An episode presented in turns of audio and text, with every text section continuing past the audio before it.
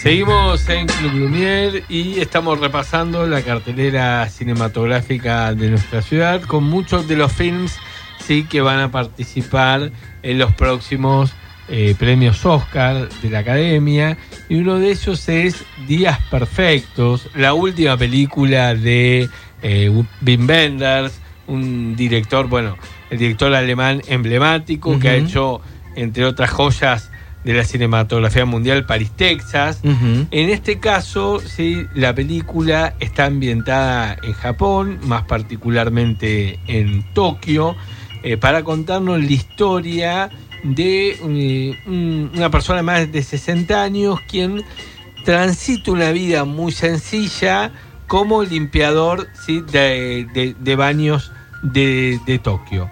Eh, él, en realidad, la película está, está estructurada eh, a partir de él nos contando, digamos, todos los días de la rutina hasta llegar justamente al fin de semana y parecería ser, sí, como una especie de día de la marmota donde todos los días él hace exactamente lo mismo, ¿sí?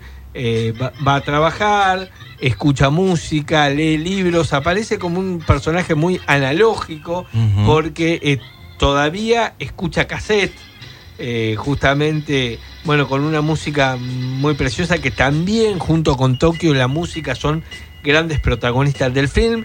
Él va a hablar muy poco, casi no habla, con lo cual la película podría ser prácticamente muda pero es un film eh, muy lindo, él saca fotografías, ¿sí? tiene, tiene una cámara de fotos todavía a rollo y le saca fotos eh, a los árboles.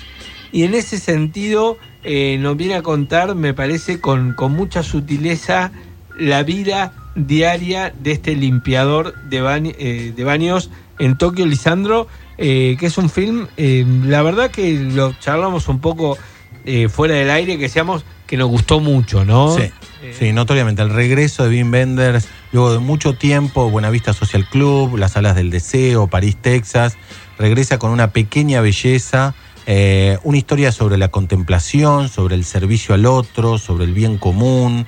Eh, al contrario de lo que uno podría suponer, él disfruta no solo de la vida misma, eh, sino también de limpiar baños. Él tiene un trabajo y es un placer para él hacerlo. Desde esa pequeñez, ¿sí?